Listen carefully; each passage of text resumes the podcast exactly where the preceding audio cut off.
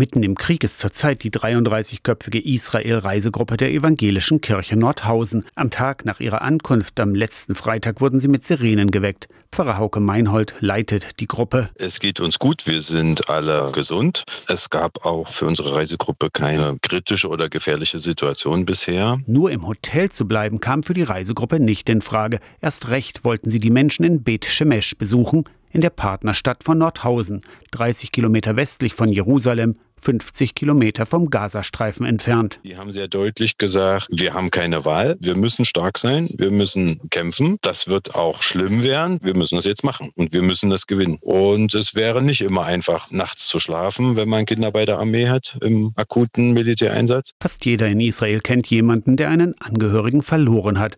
Auch die Partner in Bet Shemesh kennen eine Familie, deren Sohn im Gefecht getötet wurde. Bei keinem ist mir das Gefühl Hass begegnet oder die Einstellung, das wird eher der Hamas unterstellt. Sie sagen, also da begegnet es ihnen, dass dort einfach gemordet wird. Ich glaube, die israelische Seite nimmt für sich in Anspruch, das in dieser Weise nicht zu tun. Die Menschen in Bet Shemesh packen an und helfen den innerisraelischen Flüchtlingen, berichtet Pfarrer Meinhold weiter. Viele hätten nichts dabei außer der Kleidung am Leib. Für die Nordhäuser ist die Rückreise am Samstag geplant. Ich glaube, wir können im Wesentlichen solidarisch mit Israel sein und wir können beten. Unsere Partner in Bet Shemesh haben gesagt, wir werden kämpfen müssen, das wird hart und wir werden uns hinterher wiedersehen, wir werden noch da sein. Kommt wieder. Aus der Kirchenredaktion Torsten Kessler, Radio SAW.